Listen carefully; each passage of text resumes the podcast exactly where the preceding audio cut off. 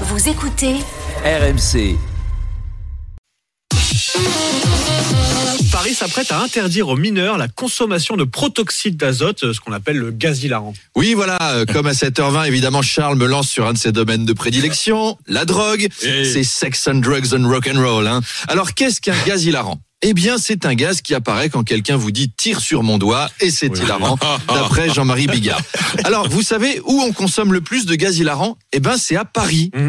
Vous avez vu la gueule des gens? C'est pas flagrant. Hein. En tout cas, c'est pas flagrant dans les gens dans le métro ou parmi les serveurs parisiens. Ils sourient déjà pas, ils rient encore moins. Mm. Le gaz hilarant, je pense qu'on devrait même en diffuser obligatoirement dans la ligne 9.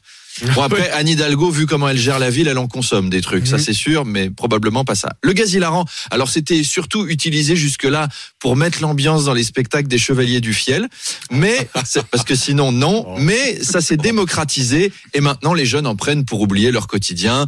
Et en même temps, on peut les comprendre. T'allumes la télé, Elisabeth Borne t'annonce que tu vas travailler deux ans de plus pour pas un rond sur une planète qui crève et où il y a la guerre.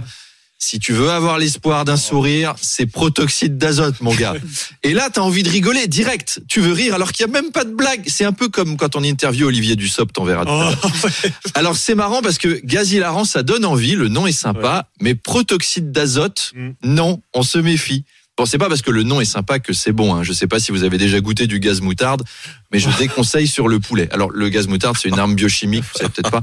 Le gaz hilarant, c'en est pas une. Hein. Les Russes ne balancent pas sur les Ukrainiens du gaz hilarant. C'est dommage, ça rendrait la guerre plus sympathique. Nous, généraux de Russie, nous vous prévenons, nous allons envoyer vous une armée de clowns. Et remarquez, ils l'ont fait. Alors vous imaginez une attaque au gaz hilarant. Il faut faire ça dans un endroit où les gens s'ennuient pour que ça marche. Au Festival d'Avignon, par exemple, pendant une reprise contemporaine d'une tragédie grecque, mais en moderne, vous savez, avec des lumières bleues, par un metteur en scène slovaque qui fume la pipe, et il y a un gars torse nu qui s'approche et qui fait...